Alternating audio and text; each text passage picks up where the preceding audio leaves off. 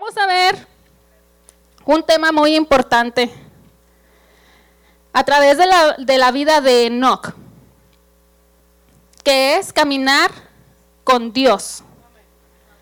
Y, y, es un concepto muy real, pues en la Biblia nos da referencia de hombres que caminaron con Dios. Cuando la Biblia habla de hombres que, que anduvieron o que caminaron con Dios, está hablando de un sentido figurado. Y, y este versículo dice, caminó pues Enoch con Dios. De Enoch uh, son pocos los datos que se nos dan de él en la Biblia. No encontramos uh, una gran historia de él como las de David o como las de Abraham o como las de uh, Moisés. Él no tuvo una hazaña grande, simplemente hay ciertos versículos que hablan de su vida, pero que en esos versículos o en esos fragmentos que encontramos en la Biblia nos sirve de inspiración y nos sirve como ejemplo para el caminar diario, para nuestro caminar diario con Dios. Las diferentes versiones con las que contamos ahora para dar un estudio bíblico, miren, nos ayuda a ver eh, de una manera más amplia la vida de Enoch.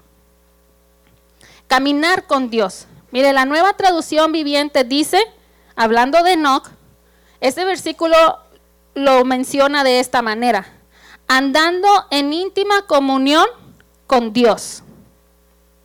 La traducción lengua actual lo señala como cómo obedecía a Dios en todo mientras que la nueva versión internacional lo menciona como y cómo anduvo fielmente con Dios.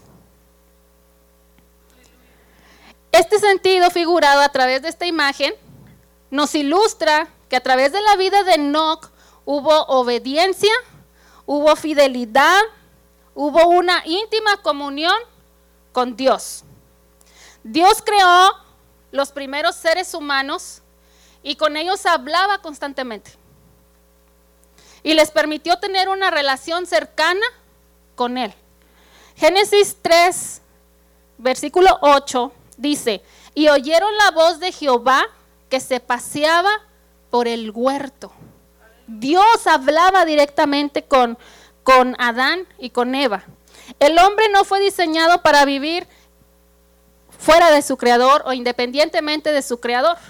Dios no creó al hombre y lo abandonó ahí en el huerto, sino que quería tener una relación con su creación. Esto nos hace reflexionar acerca de la importancia de caminar verdaderamente con Dios. ¿Y por qué necesitamos caminar con Dios?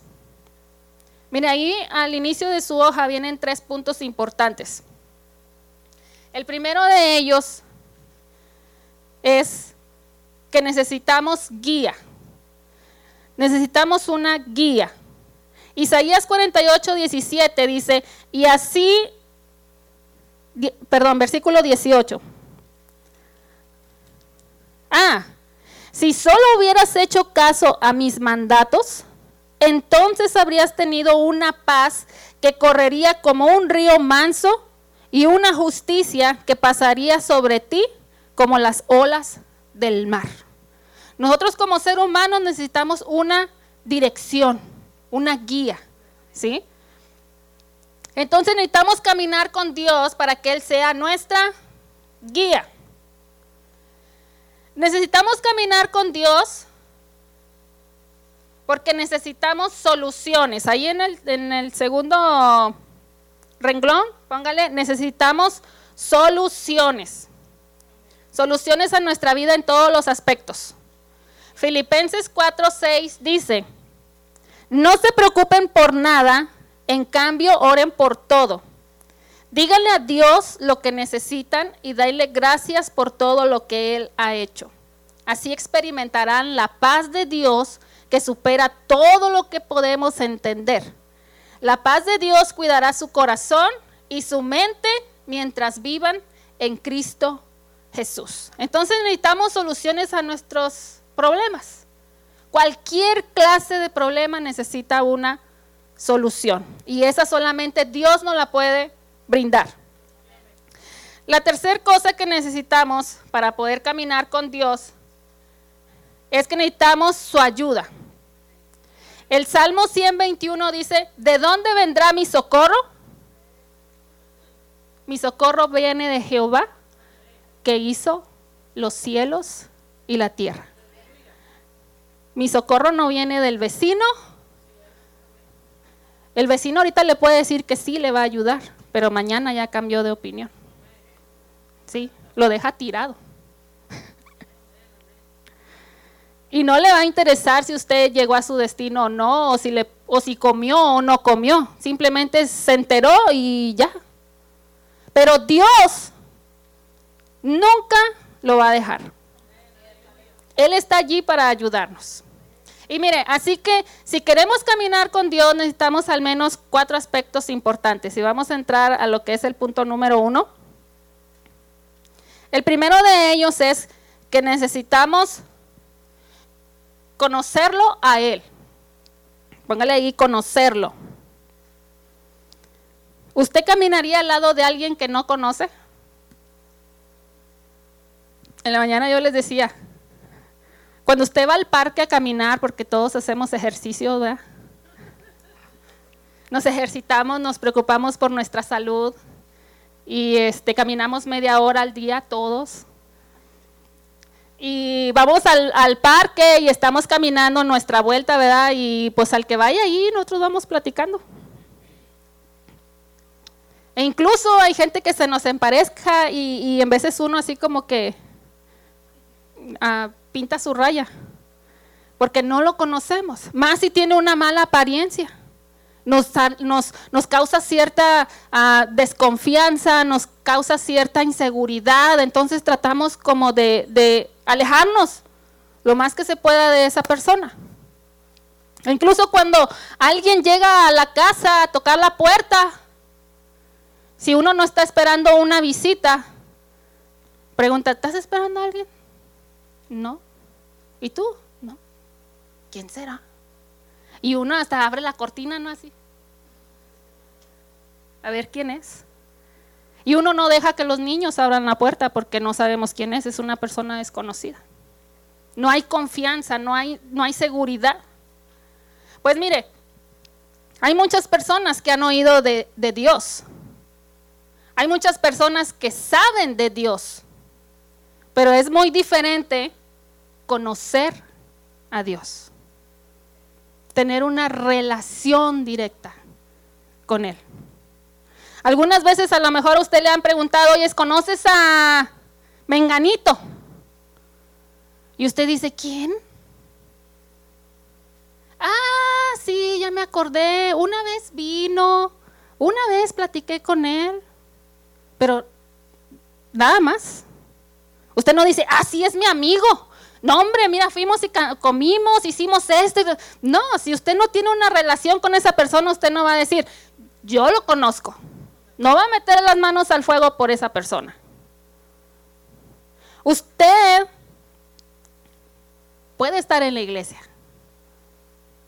oír la palabra, saber de Dios, pero muchas veces no conocer a Dios.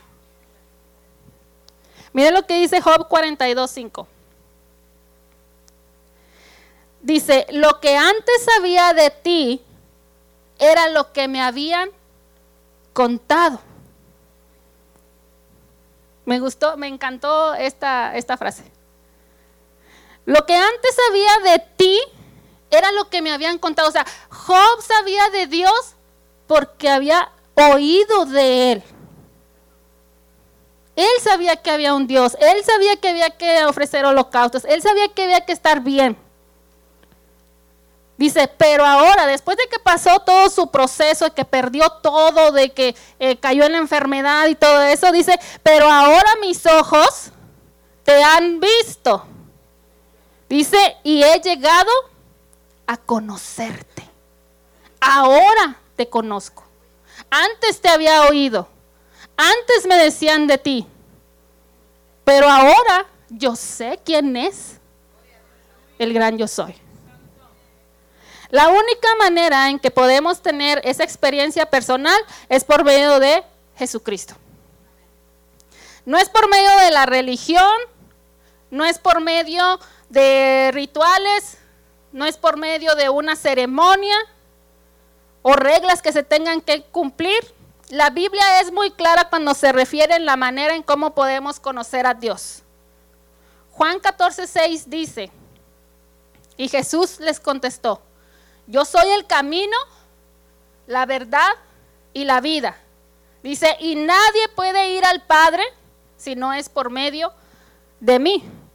Si ustedes realmente me conocieran, también sabrían quién es mi Padre. De ahora en adelante, ya lo conocen y lo han visto. El camino al Padre es por medio del Hijo. El que conoce al Hijo, conoce al Padre. Dice Juan 19, dice, yo soy la puerta. El que por mí entrare será salvo y entrará y saldrá y hallará pastos. Entonces, en otras palabras, para poder andar con Dios, como lo hizo Enoch, tenemos que entrar por la puerta que es Cristo. Y tenemos que caminar, valga la redundancia, por el camino que es Cristo. Es una experiencia personal todos los días. Hermanos, todos los días tenemos que abrir la puerta. Todos los días tenemos que tocar la puerta que es Cristo. Todos los días tenemos que caminar el camino que es Cristo. Y si conocemos a Cristo, conocemos al Padre. Ahora, ¿usted toca la puerta todos los días?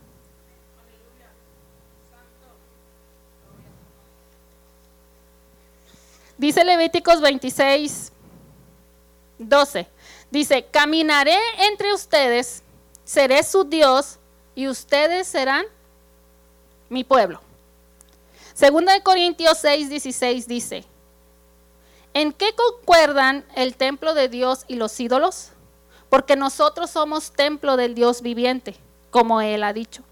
Viviré con ellos y caminaré entre ellos, yo seré su Dios y ellos serán mi pueblo. Por tanto, el Señor añade, salgan de en medio de ellos y apártense. No toquen nada impuro y yo los recibiré. Y seré un padre para ustedes y ustedes serán mis hijos y mis hijas, dice el Señor Todopoderoso.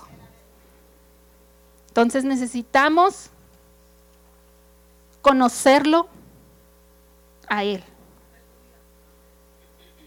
Vamos al punto número dos. Estar de acuerdo con Él. Póngale ahí la palabra acuerdo. Amós 3.3 dice, ¿caminarán dos juntos si no se ponen de acuerdo? ¿Caminarán dos juntos? Hoy hay en veces que ni por un color nos ponemos de acuerdo. Unos quieren el blanco, otros quieren el negro, otros quieren el verde, otros el rojo. Oiga, en veces la gente hasta se pelea porque no se escogió el color que ellos querían. ¿Caminarán dos juntos si no se ponen de acuerdo? Tenemos que caminar con el mismo pensamiento. Dios nos invita a caminar con Él. Nuestra disposición debe ser capaz de alinearnos a llevar el mismo paso y la misma dirección. Cuando usted camina con alguien, cuando se va al parque a caminar, a hacer su ejercicio de 30 minutos todos los días. Y se lleva a su, a su compañero, a su esposo, su vecina, primo, tío, sobrino, hijo. Oiga, y uno va caminando y, y siempre vamos aquí, ¿verdad? No va atrás o va enfrente o no. O nosotros nos adaptamos al caminar de la otra persona o la otra persona se adapta a nuestro caminar. Y hasta algo bien curioso, hermanos, hasta caminamos con el mismo pie al mismo tiempo. Porque cuando caminamos con el con diferente pie, hasta como que se va descoordinando la, la, sí, hasta la plática se descoordina. Entonces llega el momento, no sé cómo, inconscientemente, sin pensar o pensado, qué sé yo, en que hasta se camina con el mismo pie. Al mismo tiempo, a la misma velocidad, sin contratiempos. Y la plática bien buena. La palabra de Dios es nuestro compás, el cual nos muestra si avanzamos en la dirección correcta y a la velocidad adecuada. Eso es lo que hace la palabra de Dios. Si al leer la Biblia, es al leer la Biblia que venimos a ser más receptivos a la voz del Señor para poder obedecerle. Mire, estoy seguro que usted ha dejado ir muchas oportunidades que el mundo le ha ofrecido. Que a lo mejor en ese momento se ven tentadoras, que a lo mejor en ese momento se ven ah, fáciles de hacer. Pero todo lo que yo hago, todo el camino que yo emprenda tiene que estar de acuerdo a la voluntad del Señor, al que está a mi lado, que es Dios. El apóstol Pablo lo destaca en Filipenses 3, 13 y versículo 14. Dice, hermanos, yo mismo no pretendo haberlo ya alcanzado, pero una cosa hago, olvidando ciertamente lo que queda atrás y extendiéndome a lo que está adelante, prosigo a la meta, al premio del supremo, del supremo llamamiento de Dios en Cristo Jesús. O sea, mi caminar me tiene que llevar a la meta. Todo lo que yo haga, sus consecuencias me tienen que llegar a la meta. Tienen que ser decisiones buenas. Él desea conducirnos en cada etapa de nuestras vidas y debemos de estar dispuestos a permitirle que Él lo pueda hacer. Él sabe cómo yo puedo llegar a la meta. En mí está dejarlo que yo llegue a la meta. Si no estamos de acuerdo con la dirección de Dios y pensamos que como conocemos un mejor camino, nos engañamos a nosotros mismos. Nos engañamos al creer que todo nos saldrá bien. Porque usted puede ir y abrir una puerta y no se abre. Pero fue su decisión de ir a abrir esa puerta. Y usted puede ir y abrir otra puerta y no se abre. Pero muchas veces es su decisión de abrir esa puerta. Dios no dijo que se abriera esa. Dios ya tenía una preparada para ti. ¿Sí?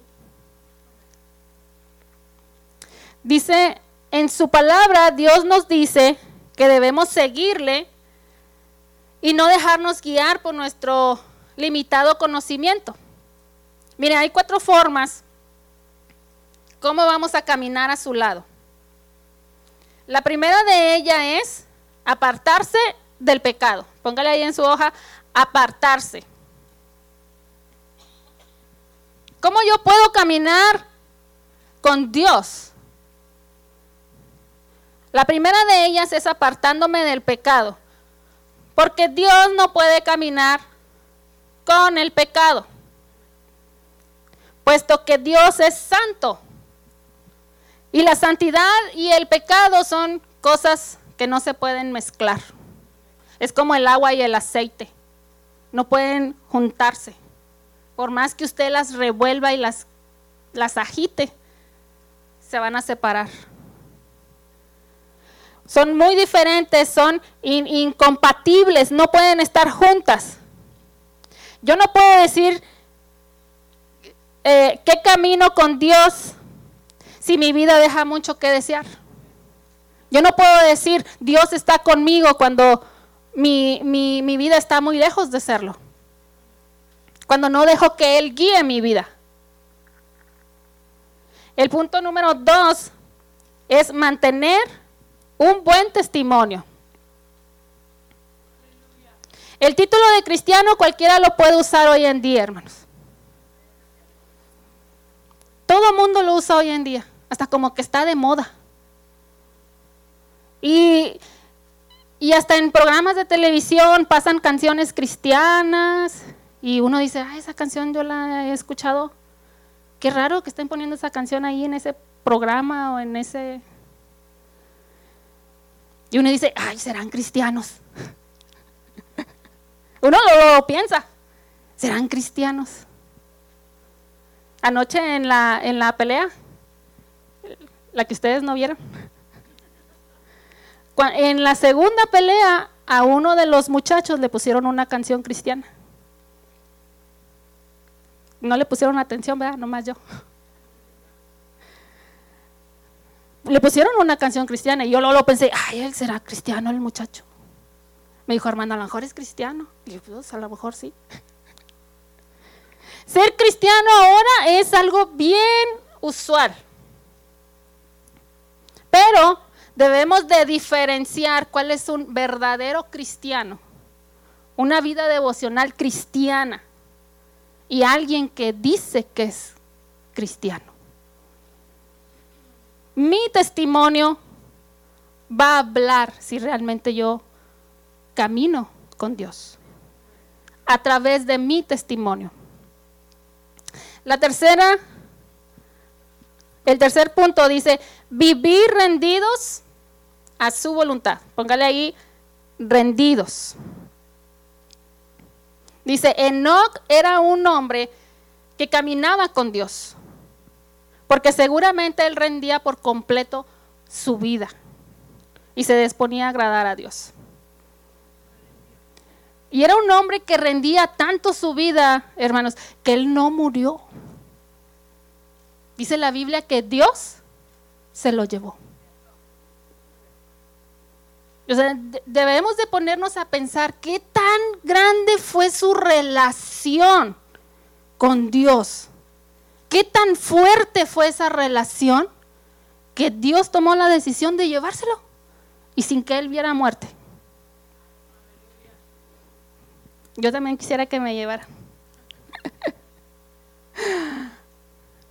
y el Señor dice, pues aplícate.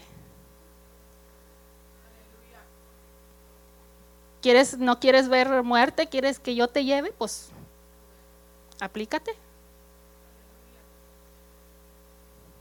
Debemos someternos a su voluntad y no esperar que Él se someta a nuestra voluntad. Nosotros debemos de hacer la voluntad de Dios. No que Dios haga lo que yo quiero que haga. Señor, quiero que me des este trabajo. Señor, quiero que me des este dinero. Señor, quiero que me des. Oiga, y le condicionamos a Dios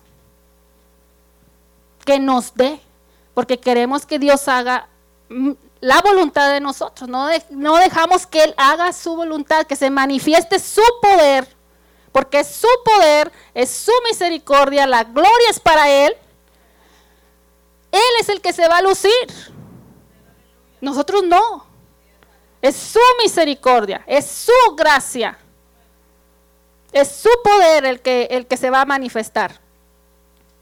Aunque otros caminos puedan parecer más cortos o o más rápidos, solo el camino de Dios es el correcto.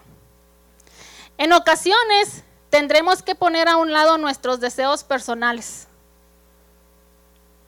Por un momento los tenemos que dejar a un lado y dejar que Dios sea el que controle nuestros deseos. El número cuatro dice, hablar de la forma en que Dios habla. Póngale allí hablar. Y encontramos una historia en la Biblia acerca de, de los que iban camino a Emaús. Y, dice que ellos iban tristes, iban desconcertados por lo que había sucedido, iban, este, como dicen por ahí, cortándose las venas con galletitas de animalitos porque no entendían qué estaba pasando. Ellos habían oído que un rey iba a resucitar y tantas cosas que habían escuchado acerca de Jesús y resulta que murió. Y cuando los ve Jesús y se pone a un lado de ellos y empiezan a caminar. Caminan. Ellos iban tristes, hermano. Pero llega Jesús y se pone a un lado de ellos. Les dice, ¿por qué están tristes? Y ya le empiezan a decir, ¿pero por qué están tristes? Y Jesús les empieza a hablar y les empieza a hablar. Al final de la porción dice que, que cuando Jesús se retira, dice que ellos decían, cuando él hablaba enardecía mi corazón. Enardecía mi corazón.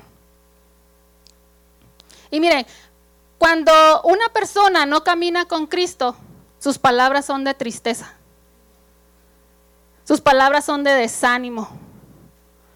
Sus palabras son, eh, no se puede.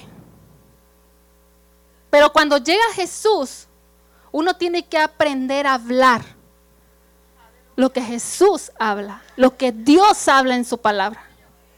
Yo puedo decir, eh, no puedo, pero Jesús que está a mi lado me dice, todo lo puedes en Cristo que te fortalece. Yo puedo estar a un lado, yo puedo decir, no tengo eh, en esto, no tengo dinero, no tengo esto, pero Jesús dice, eh, yo te voy a proveer. Yo puedo decir, me siento débil, pero Jesús dice, yo te fortalezco. Yo soy tu estandarte. Yo puedo llegar a decir, eh, estoy derrotado, me siento derrotado, pero Jesús que está a mi lado me dice, yo te llevo de triunfo en triunfo. ¿Qué te preocupas? Yo puedo estar enfermo y el que está a mi lado me dice, gracias a mis heridas, tú fuiste sanado. Esa es la palabra que tenemos que creer. Esa es la palabra que tenemos que hablar. El mundo habla tristeza, habla de depresión, habla de inseguridad, habla de, rencor, habla de, de suicidio, habla de drogas, habla de tantas cosas. Pero cuando uno camina con Dios, se tiene que marcar una diferencia, decir, yo dependo de Dios, yo dependo de Él, Él es mi proveedor, Él es mi sanador. Podré pasar la tempestad más terrible, pero mi forma de hablar depende del que esté a mi lado. Depende mucho de eso, hermanos. no caminó con Dios, quiere decir que estuvo de acuerdo con Él. Enoch se alineó a vivir como Dios quería que lo hiciera. Mire, no nada más Enoch hizo eso, también lo vemos en la vida de Noé. Vamos a ver Génesis 6, 6.9. Génesis 6.9 dice, este es el relato de Noé y su familia. Noé era un hombre justo, dice la nueva traducción viviente. Dice, Noé era un hombre justo Dice, la única persona intachable que vivía en la tierra en ese tiempo anduvo en íntima comunión con Dios. Era la única persona intachable. Y yo les decía a mis hermanos en la mañana, y como yo no tengo mucha imaginación, Oiga, yo leo una historia y mi mente vuela. Y cuando yo leí esto que decía, la única persona intachable, yo mi mente empezó a trabajar. Y yo dije, Señor, ¿y qué tal que si los habitantes en ese momento eran 100 personas? Y esas 100 personas, nada más Noé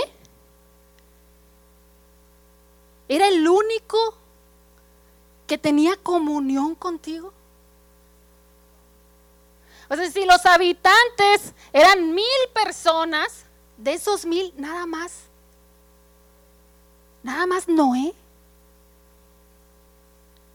si los habitantes fueran un millón de personas,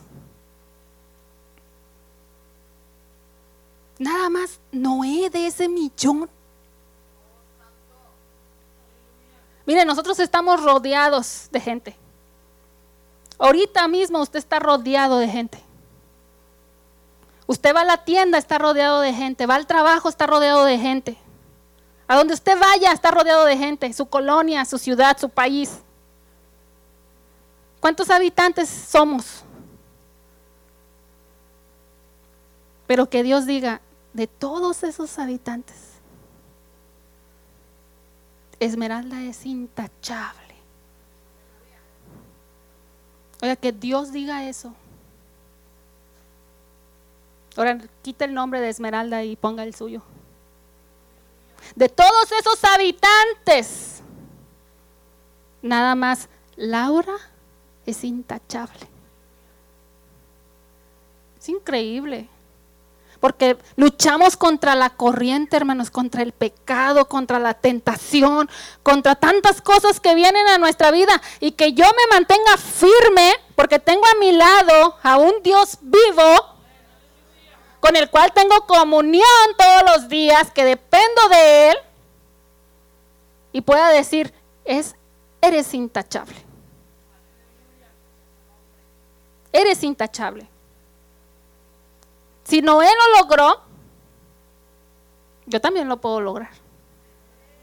Usted también lo puede lograr. Punto número tres.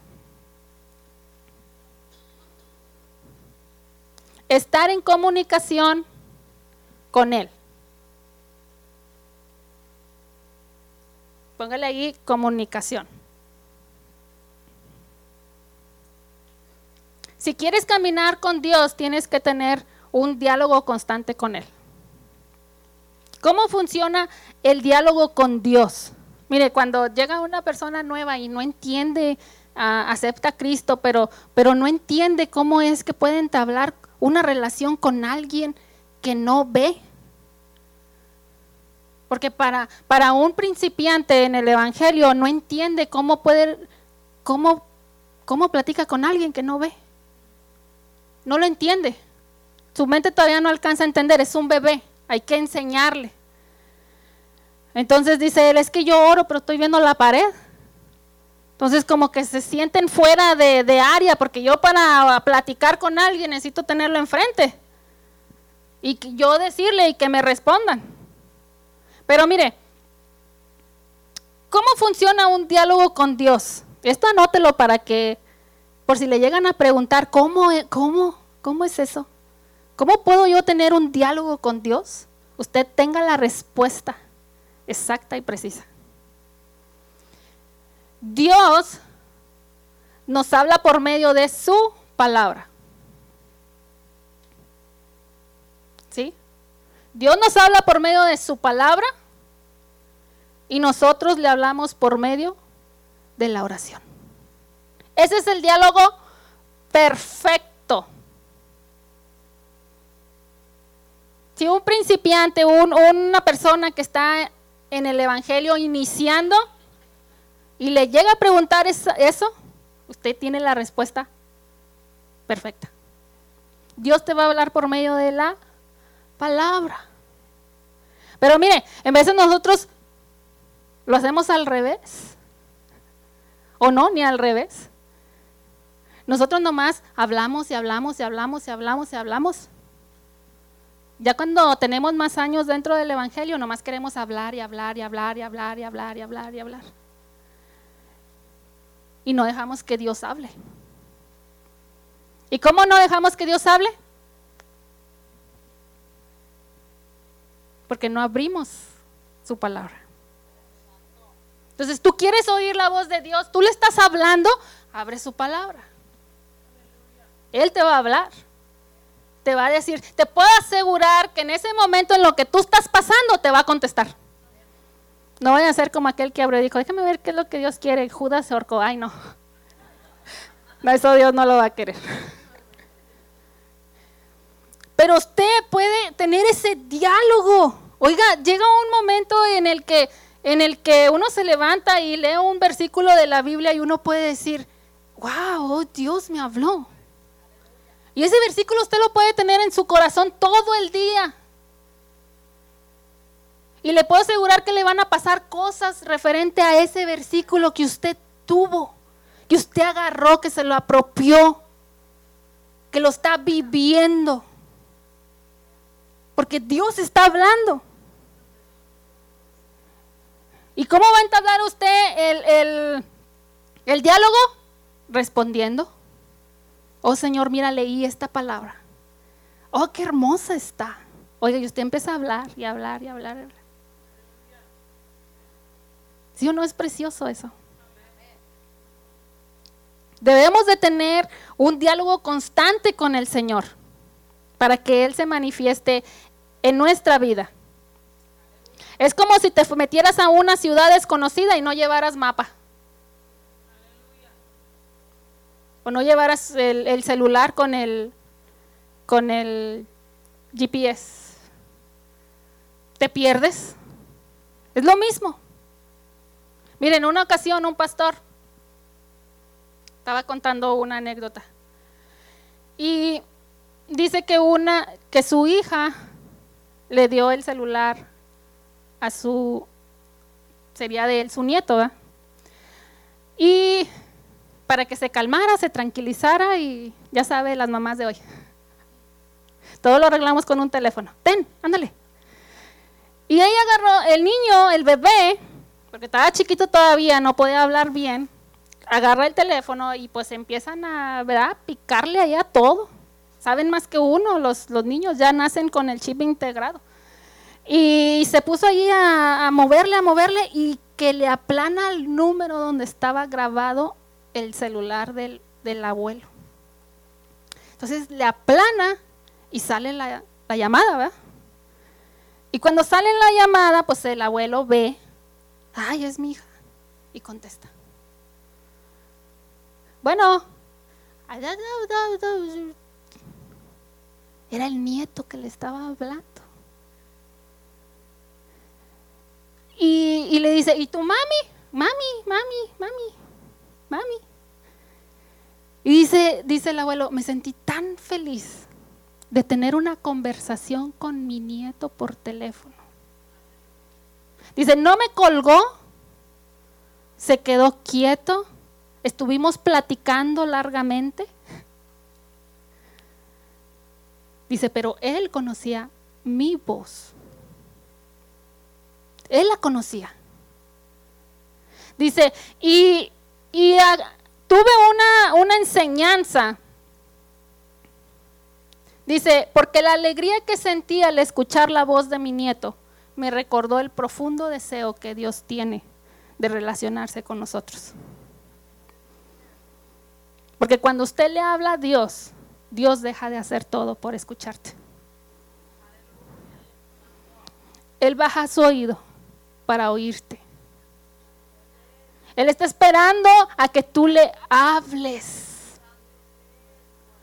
a que abras tu voz y le digas, Dios, aquí estoy. Pero si no abres tu voz, si no abres tu boca para hablarle, no va a pasar absolutamente nada. Dios está presto para que tú en el momento que le hables, Él está allí. Cuando Adán y Eva pecaron al desobedecer a Dios y se escondieron en el huerto del Edén, Dios les hablaba. Oiga, qué privilegio de Adán y Va. Yo, mi mente todavía no alcanza a entender por qué pecaron. Pero oiga, Dios les hablaba en medio del huerto. Una, una voz audible de Él, personal de Él. Era un privilegio grandísimo de Adán y Eva. Se cortó esa comunicación, pero Dios no se dio por vencido siguió buscando a la humanidad a través de una solución. Dice Primera de Juan 4, versículo 9. Dice, Dios mostró cuánto nos ama al enviar a su único hijo al mundo para que tengamos vida eterna por medio de él. Dice, en eso consiste el amor verdadero, no en que nosotros hayamos amado a Dios, sino en que Él nos amó a nosotros y envió a su Hijo como sacrificio para quitar nuestros pecados. Qué hermoso. Dios quiere una comunión con nosotros. Dice, Enoch solo se pudo mantener firme en una sociedad de pecado y corrupta por su íntima comunión con Dios. Oiga, usted y yo vivimos en una sociedad de inseguridad. Vivimos en una sociedad que no nos está dando tranquilidad, no nos está dando paz.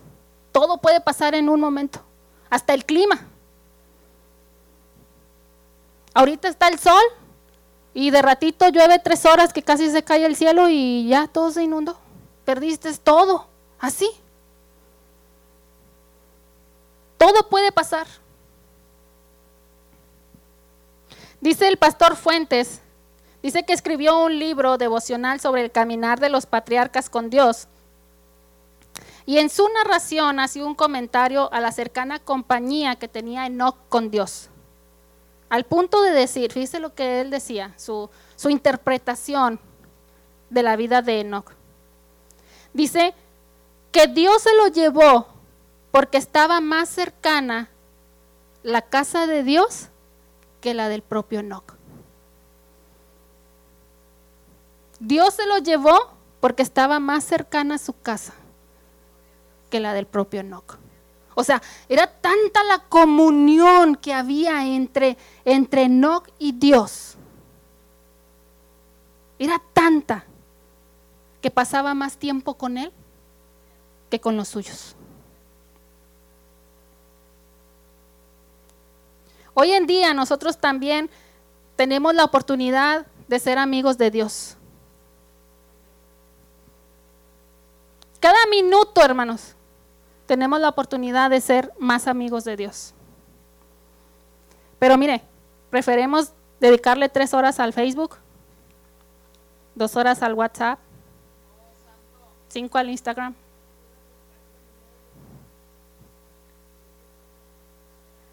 Tres al, a la voz no sé qué.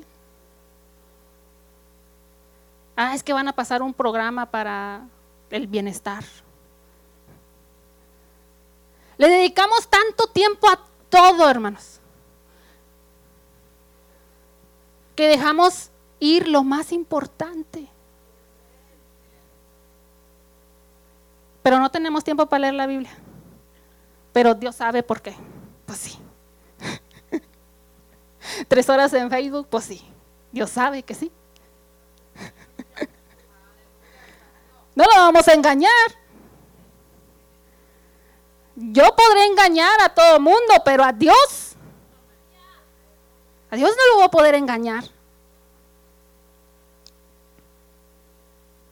No puedo decirle, Señor, yo soy tu hija. Oh, Señor, tú me conoces. Y Dios va a decir, ¿eh?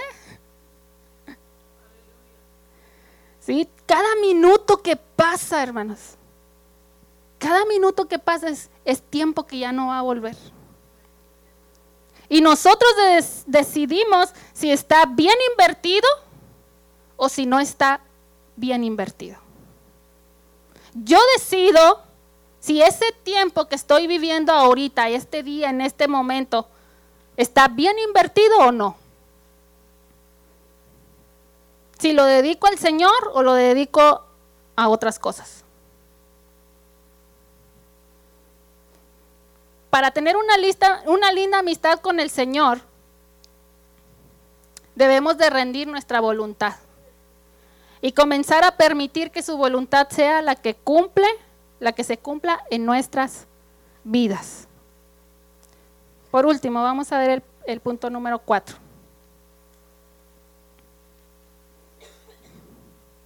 Depender de Él. Les voy a pedir a los músicos que, que pasen depender de Él. Hebreos 11:5 dice, por la fe Enoch fue sacado de este mundo sin experimentar la muerte. No fue hallado porque Dios se lo llevó. Pero antes de ser llevado, recibió testimonio de haber agradado a Dios. Oiga, qué vida de Enoch. Enoch sobre, sobresalió por su fe, por su confianza en Dios. Lo primero que busca Dios en una persona es que ponga toda su fe en Él. Pero muchas veces nosotros hacemos lo contrario. Primero le ponemos la fe a un café en la mañana. Y luego si andamos de mal humor todo el día decimos, es que en la mañana no me tomé el café. Me hace falta el café.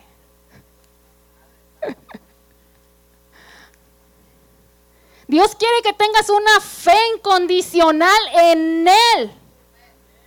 Pero digo, no, es que si no voy a trabajar no voy a tener dinero esta semana. No, es que no, no puedo hacer eso porque, porque mire, pastor, este, si no voy a trabajar, no me van a pagar el día. Ahora, no estoy diciendo que te falte y falte, ¿verdad? Pero mire, ponemos tantas cosas primero antes de poner a Dios en primer lugar. Entonces Dios quiere que, nuestra fe sea incondicional en Él primero. Enoch estaba seguro que Dios lo llevaría en, forma segura a la eternidad y que iba a gozar de, las, de los galardones que Él le tenía preparado. Yo estoy segura de que voy a recibir esos galardones. Puedo estar bien seguro de, de, decir yo ahorita, si Cristo viene yo me voy a ir y voy a disfrutar de esos galardones. ¿Realmente, realmente Dios me conoce? ¿Realmente yo conozco a Dios? Muchas veces sucede esto en nuestras vidas. Dios nos pone nuevos retos, situaciones difíciles, enfermedades, decisiones que hay que tomar. Pero sobre todas esas situaciones debemos de abrir nuestras alas y volar como las águilas y poner toda mi confianza íntegra en Dios. Toda mi confianza. ¿Cómo triunfar cuando las, las circunstancias están en, en nuestra contra? Cuando parece que ya nada va a ser posible. Cuando se acaban las fuerzas. Cuando llega la debilidad. Cuando sientes que ya nadaste contra la corriente y no avanzas. En una ocasión, un barco naufragó y toda la tripulación murió. Solo quedó una persona. El barco se hundió, se perdieron ah, todas las provisiones. Y cuando él estaba en medio de la tormenta, alcanzó a llegar a la orilla y se agarró de una roca. Y llegaban las olas y lo azotaban. Y llegaba el viento y lo movía. Pero él estaba agarrado de la roca. Cuando pasó la tormenta y llegaron los marineros a ver qué había pasado con el barco, si había sobrevivientes. Nada más lo encontraron a él, agarrado de una roca, con todas sus fuerzas. Y lo suben al barco y lo llevan de regreso a Puerto Seguro. Y le dicen, oye, ¿no, ¿no tuviste miedo? ¿No tenías miedo de estar allí? Estuvo muy, muy fea la tormenta, todo se perdió. Y él les dijo, yo temblaba de miedo. Temblaba de miedo cada vez que una, una ola me azotaba, cada vez que el viento venía. Dice, pero la roca no tenía miedo. Estaba firme. Mi cuerpo temblaba, pero la roca no. Esa roca es Cristo. ¿Qué estás pasando ahorita? ¿Estás pasando enfermedad? ¿Estás pasando por problemas económicos? ¿Estás batallando con tu yo interior? ¿Qué estás cargando? ¿Rencor? ¿Depresión? ¿Angustia? ¿Inseguridad? ¿Malas relaciones con tus hijos, con tus parejas, con tus vecinos? ¿Qué estás pasando? ¿Tienes miedo de afrontar las cosas? Agárrate de la roca, que es Cristo. Y no te sueltes de ahí. Póngase de pie.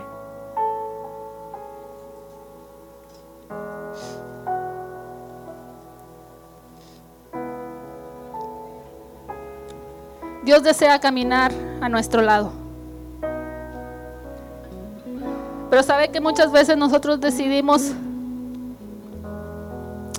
que el rencor camine de nuestro lado. Muchas veces decidimos que el trabajo camine de nuestro lado. Muchas veces decidimos que darle prioridad a otras cosas y que caminen a nuestro lado. Pero mire, caminar con Dios significa mantenerlo en el centro de nuestros pensamientos. Caminar con Dios es que Él esté en todo lo que hagamos. Caminar con Dios es que Él esté en todo en lo que digamos. Caminar con Dios es que Él esté en todo en lo que pensamos. Caminar con Dios es tener una relación estrecha con Él. Que esté en nuestros planes en cada aspecto de nuestra vida. Dios tiene que caminar a un lado de nosotros. Dice Miqueas 6:8. Oh pueblo, el Señor te ha dicho lo que es bueno y lo que Él exige de ti. Que hagas lo que es correcto que ames la compasión y que camines humildemente con tu Dios. Hay una historia que dicen que un hombre murió y que fue al cielo y le dijo al Señor, Señor, yo soy tal persona. Fui pastor en aquella ciudad construí una iglesia. Muchos vinieron a tus pies por mí, por ese trabajo que se hizo ahí. Y dice que Dios lo vio y le dijo, no sé quién eres. Yo no te conozco. Pero Señor, yo levanté tu obra. Yo prediqué, yo toqué, yo canté. Y le dijo el Señor, yo no te conozco. Yo no sé quién eres. Pero mira, a tu esposa sí la conozco. Ella yo sé cómo se llama, a qué hora se levanta, cuántos hijos tiene, cómo se llaman cada uno de ellos, la iglesia en la que está. Por amor a ella, por amor a ella, la voy a fortalecer. Y la gente se va a quedar tan sorprendida por lo que por lo por, por verla a ella su fortaleza, por ver la fortaleza en sus hijos, que más van a llegar a mí. A ti no te conozco, pero mira, por amor a ella, no la voy a dejar sin ninguna deuda. ¿Y sabes qué van a decir? Van a decir, oh Dios tuvo todo el control. Dios proveyó hasta lo último. No quedó nada pendiente. Pero tú no te conozco. Y a mí me hizo pensar mucho eso. Cuando leí esa, ese relato. Podemos estar aquí todos los domingos, podemos estar los martes, podemos trabajar en la obra del Señor, podemos sacar dinero de la bolsa, podemos orar por otros, podemos salir a evangelizar, todo lo podemos hacer. Pero eso no me va a salvar. Eso no me va a llevar al cielo, eso es calmar la conciencia de algo que no estás haciendo. Que es leer su palabra, que es doblar tus rodillas, acercarte a tu Dios. Eso es lo que vas a tener. Tener una relación, una cercanía, una comunión con el Padre. A que camine contigo, a que tú escuches su voz. Pero sabes que muchas veces el rencor, la depresión, el que dirán, hace que perdamos mi relación con Dios. Porque el momento que estoy viviendo, muchas veces te dicen, es que este es el momento que estoy viviendo y no quiero volver a verlo, no quiero volver a saber nada de esa persona. Sí, pero Dios quiere transformar. Dios quiere cambiar tu dolor en baile, es el salmista aprendamos a caminar con Dios. Yo sé que muchas veces no nos podemos considerar unas personas malas. Y creemos que no somos malos porque porque no hemos matado a nadie, porque no hemos robado, porque no hemos hecho nada indebido, no hemos quebrado las leyes, no hemos hecho nada de eso. Pero es más triste porque aún sabiendo lo que tenemos que hacer, no lo hacemos. Y de eso Dios nos va a pedir cuentas. Y de mí depende que cuando yo esté delante de su presencia me diga, Esmeralda, yo te conozco. Todo ese tiempo que estuvimos juntos, que entablamos una relación, mira, entra, entra.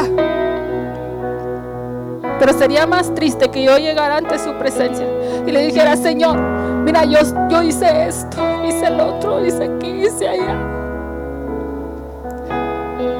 Y por dejar pasar el tiempo y no poner en orden mi tiempo para dedicárselo al Señor, me diga, yo no te conozco.